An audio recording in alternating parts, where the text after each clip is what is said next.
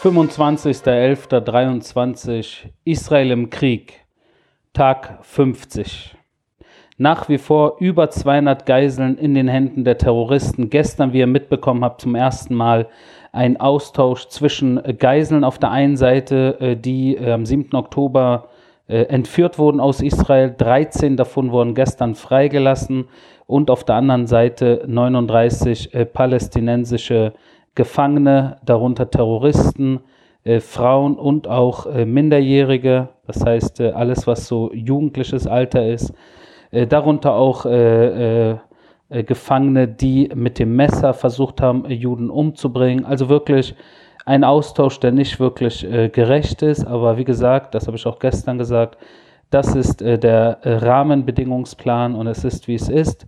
Und damit haben wir gestern gelebt. Die die Feuerpause von gestern hat auch heute angehalten und die Hoffnung war natürlich, dass heute es weitergehen wird, reibungslos, äh, ungefähr so wie gestern, doch äh, leider ist es anders gekommen. Und zwar jetzt schon äh, seit äh, mehreren Stunden eine Verschiebung äh, der Gesamtsituation äh, der Geiseln für Terroristen Freilassung.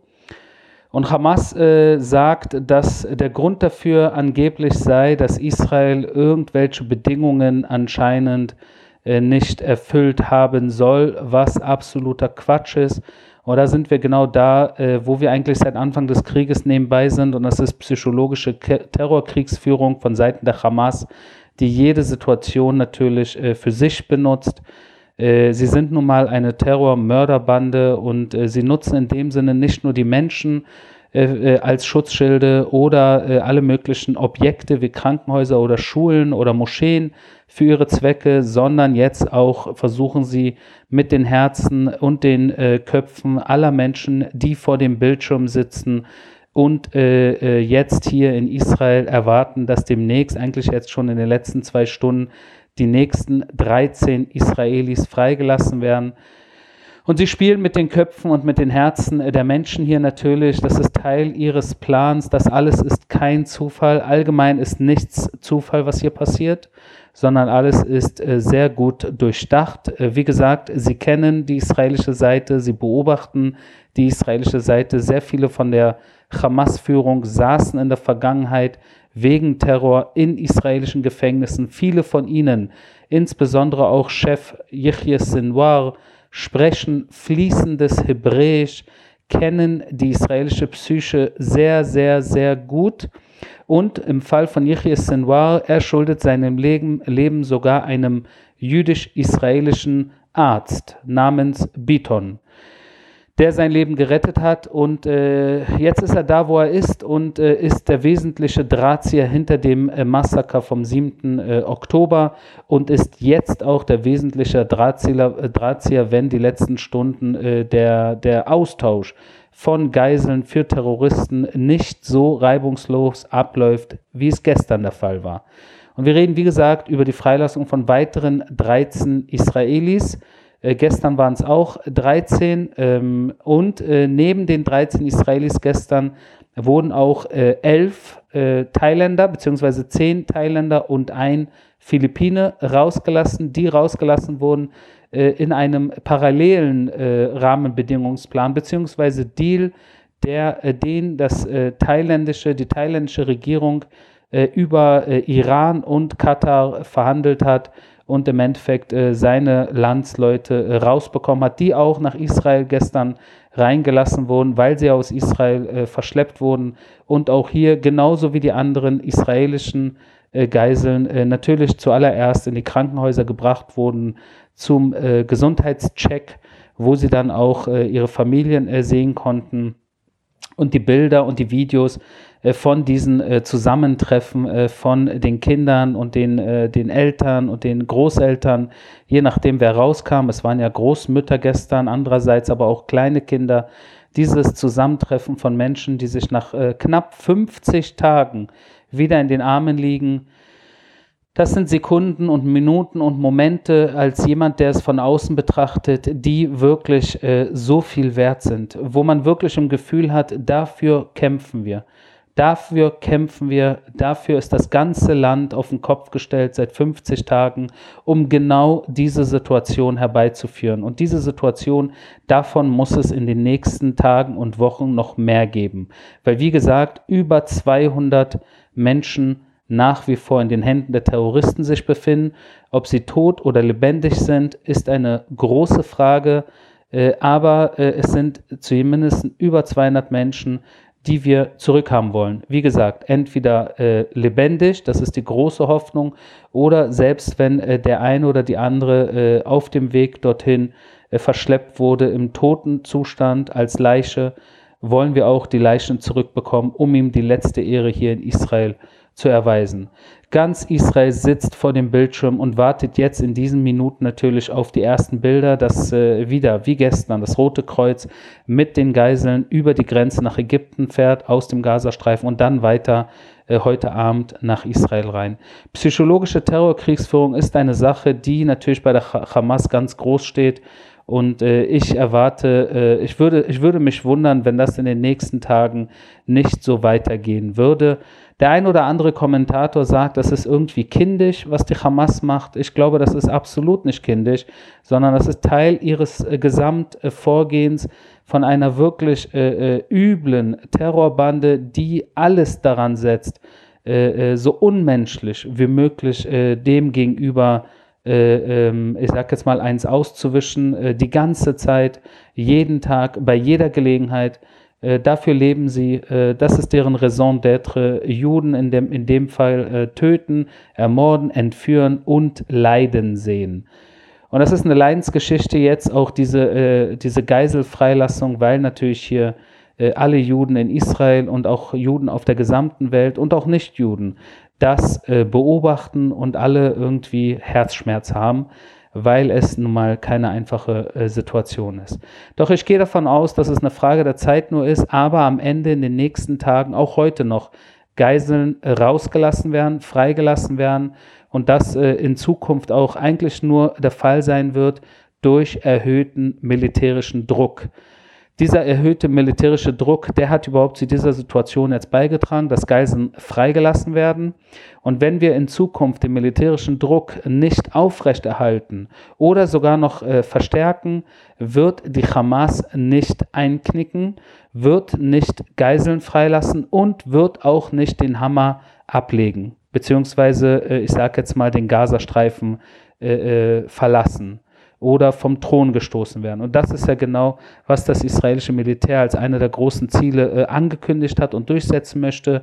Eins, Geiselbefreiung, zweitens, Hamas zu zerstören und nach diesem Krieg äh, die Hamas dort nicht mehr vor Ort zu sehen. Es sind gestern äh, ca. 200 Lastwagen auch in den Gazastreifen reingelassen worden mit natürlich Medizin und Nahrung und Wasser für die Menschen dort im südlichen Gazastreifen, insbesondere in Al-Muasi äh, wo sie dann halt äh, äh, diese Zeit überstehen müssen. Jetzt auch zu Zeiten der Waffenruhe, habe ich gestern kurz erwähnt, äh, gibt es jetzt erstmal keinen Weg zurück in den nördlichen Gazastreifen, sondern müssen dort verharren, wo sie sind, weil der nördliche Gazastreifen jetzt äh, Sperrgebiet ist, eine Art Militärkampfzone. Äh, Closed Military Zone, wenn ihr so wollt, weil die israelische Armee dort Stellungen hält für den Tag nach der Waffenruhe, wo dann die Kampfhandlungen wieder fortgesetzt werden um auch die anderen Geiseln, wie gesagt, ein Großteil der Geiseln nach wie vor in den Händen der Terroristen auch, um auch sie heraus äh, zu befreien, auf welchem Weg auch immer. Außer den 200 Lastwagen auch vier Lastwagen mit Treibstoff reingelassen worden und vier Tanks mit Kochgas. Das alles äh, in Bezug zum Gazastreifen. Doch Gazastreifen, so wie eigentlich seit dem 7. Oktober, ist nicht der einzige Schauplatz. Beschuss aus dem Libanon gab es heute auch, unter anderem ein Flugkörper, der auf Israel äh, zugeflogen kam, doch dann äh, vom israelischen Abwehrsystem abgefangen wurde. Auch eine Situation, die uns in den letzten Wochen immer wieder begegnet ist. Äh, das sind natürlich Situationen, wo die Hezbollah natürlich äh, zuschlagen möchte äh, mit, mit allen möglichen Flugkörpern, die dann auf unserer Seite entweder äh, etwas beobachten, filmen oder im besten Fall explodieren und Schaden anrichten. Und da natürlich das Abwehrsystem jederzeit 24-7 darauf vorbereitet sein muss. Das hat heute geklappt. Andererseits gab es aber auch im Süden Und zwar diesmal in Eilat äh, und darüber hinaus zwei Situationen, von denen ich euch gerade äh, kurz erzählen möchte. Das eine ist, dass es äh, vor ungefähr einer Stunde äh, Raketen äh, es, es, wurde zumindest so angenommen, dass Raketen auf Eilat abgeschossen wurden. Es gab mehrere Videoaufnahmen von äh, Bewohnern der südisraelischen Stadt Eilat am Roten Meer. Es waren jedoch keine Raketen, es waren auch keine so wie es aussieht, äh, nichts, was eingeflogen kam, sondern es gab eine, eine, eine Indikation, dass etwas aus dem Süden bzw. aus dem Jemen angeflogen kommt oder nicht angeflogen kommt und das Abwehrsystem zwei äh, Anti-Raketen, sage ich jetzt mal, abgefeuert hat aus Israel, um sie abzufangen. Und genau das haben äh, dann die Bewohner Israels äh, mitbekommen, die Bewohner von Eilat, und das wirkte auf sie, als äh, würden äh, Raketen aus äh, Jemen wieder auf Israel oder aus anderen Gebieten auf Israel abgefeuert werden, auf die Stadt Eilat. Die Situation jetzt ist erstmal äh, geregelt, heißt nicht, dass in den nächsten Stunden oder Tagen oder Wochen nicht ähnliche Situationen wieder auftreten werden. Ihr habt mittlerweile, wisst ihr, Eilat, äh, am Roten Meer, äh, der äh, Tourismus, äh, eine der Tourismusorte Israels natürlich, ist mittlerweile auch äh, unter Beschuss immer wieder, alle paar Tage mal. Und die Menschen dort, teilweise die aus äh, dem Süden Israels um den Gazastreifen herum evakuiert wurden, um in Eilat an einem sicheren Ort zu sein, sind dort leider nicht wirklich an einem sicheren Ort, sondern auch dort muss man jederzeit darauf vorbereitet sein, dass Sirenen angehen oder Sirenen nicht angehen und man sich in einen Schutzbunker begeben muss. Zum Zweiten, außer diesem äh, kleinen Vorfall äh, mit den äh, mit den einfliegenden Objekten, äh, die dann hinter, die dann abgefangen wurden oder nicht abgefangen wurden, weil nichts ange, einge, angeflogen kam, gab es und gibt es wieder eine Situation von einem Schiff, äh, das von den äh, Houthis äh, und dem Iran im Indischen Ozean angegriffen wurde und das mit einer Drohne. Und das auch nicht das erste Mal in den letzten Wochen, dass ein Schiff auf internationalen Gewässern, was mit Israel identifiziert wurde oder wird, von äh, der Allianz äh, aller äh, Khamenei, aller Revolutionsgarden, aller Islamische Republik Iran und seinen Verbündeten, äh, insbesondere im Jemen, die Houthis, die natürlich an einem, äh, an einem äh, ähm, äh, da sitzen, wo die Wasserwege wichtig sind und dann in der Gegend von Bab el-Mandab. Und das ist alles, was so das Rote Meer äh, den Suezkanal verbindet über, äh, wenn man runtergeht, äh, Bab Mandab, dann den persisch-arabischen oder arabisch-persischen Golf, je nachdem, äh, runter zum Indischen Ozean. Und das ist natürlich eine Hauptverkehrsroute für Schiffe von Ost nach West und West nach Ost. Und da gibt es natürlich auch Schiffe, die äh, äh, unter israelischer Flagge oder in israelischer, äh, sage ich jetzt mal, äh, Schiffe, die äh, Israelis gehören oder israelisches Team drauf haben und so weiter und so fort. Und die jetzt natürlich äh, von den iranischen Revolutionsgarden mit ihren Houthi-Partnern im Jemen äh, als Angriffsziele gelten. Und das sehen wir jetzt die letzten Wochen vermehrt. Und da muss man schauen, wie sich die Situation in den Gewässern zwischen äh, dem Indischen Ozean und dem Roten Meer wie sich da die Situation äh, in den nächsten Tagen und Wochen entwickeln wird. Eine weitere Geschichte, die äh, natürlich äh, mich persönlich äh, schockiert, auch nichts Neues, ich bin nicht überrascht, ich bin nur schockiert, wie es sein kann, dass darüber absolut gar nicht berichtet wird, ist, dass zwei Männer in Tulkarem in einen der palästinensischen Städte im Westjordanland beziehungsweise Westbank beziehungsweise Judäa und Samaria äh, dort in der A-Zone, wo die palästinensische Autonomiebehörde äh, sowohl administrativ als auch äh, militärisch, das heißt den Sicherheitsaspekt äh, managt, komplette Autonomie hat, außer dass die israelische Armee größtenteils auch koordiniert mit, koordiniert mit den palästinensischen Sicherheitsbehörden dort Antiterrorkampf nächtlich durchführt, um Terroristen festzunehmen. Äh, da gab es äh, gestern einen Zwischenfall, wo zwei Männer an einem äh, an einer Elektrizitätsleitung in der Luft aufgehangen wurden und diese Männer, zwei junge Männer, relativ jung im Alter von ungefähr 30, wurden äh, beschuldigt äh, von äh, der Hamas in der Stadt Tulkarem, wo die Hamas auch relativ stark äh, positioniert ist, genauso wie sie stark sind in Nablus und stark sind in Jenin. Und das nicht nur die Hamas, sondern auch alle möglichen anderen äh, Terrororganisationen, allen voran auch der islamische Dschihad, aber auch andere. Äh, diese Männer wurden beschuldigt, mit Israel angeblich gemeinsame Sache gemacht zu haben, das heißt, irgendwelche Informationen weitergeleitet zu haben, äh, um Terroristen äh, im, äh, in den A-Gebieten, im Westjordanland, in Judäa und Samaria äh, zu erwischen, äh, zu fassen, zu festzunehmen. Und äh, diese Männer wurden äh, nicht nur äh, ermordet, hingerichtet und danach ihre Körper in einen riesigen Müllcontainer geschmissen, sondern ein großer palästinensischer Mob hat gejubelt und es mit grinsenden Gesichtern teilweise gefilmt. Und das ist eine Situation, äh, wo ich mich halt wirklich wundere, warum äh, darüber nicht berichtet wird. Wie es sein kann, dass, äh, dass die Medien schweigen, wenn Palästinenser Palästinenser ermorden. Was ist da los? Ich kann es mir bis heute nicht wirklich erklären. Es ist für mich äh, eine absolute Absurdität, dass die Kameras äh, äh in äh, in Alarmbereitschaft sind und äh, bereit sind, von morgens bis nachts zu, zu filmen und zu berichten, wenn Palästinenser im Konflikt mit Juden und Israelis sind. Aber wenn Palästinenser andere Palästinenser ermorden, dann äh, schweigt die Medienlandschaft. Und nicht nur die deutsche, sondern allgemein interessiert es niemanden.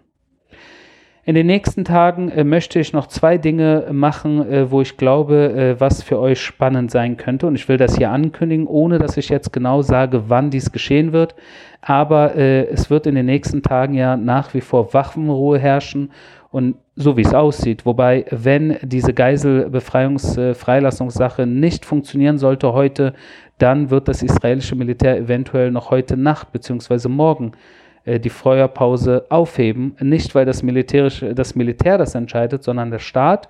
Hoffen wir, dass es nicht dazu kommen wird und wir in den nächsten Tagen mehr Geiseln auf freien Fuß sehen werden. Zwei Dinge, die ich kurz ankündigen möchte, ist, dass ich eine Sonderfolge machen möchte, in der ich euch in den nächsten Tagen irgendwann äh, bei Gelegenheit ein Stück weit mehr meine Gedanken zur Westbank, äh, zu Judäa, Samaria, zum Westjordanland mitteilen möchte.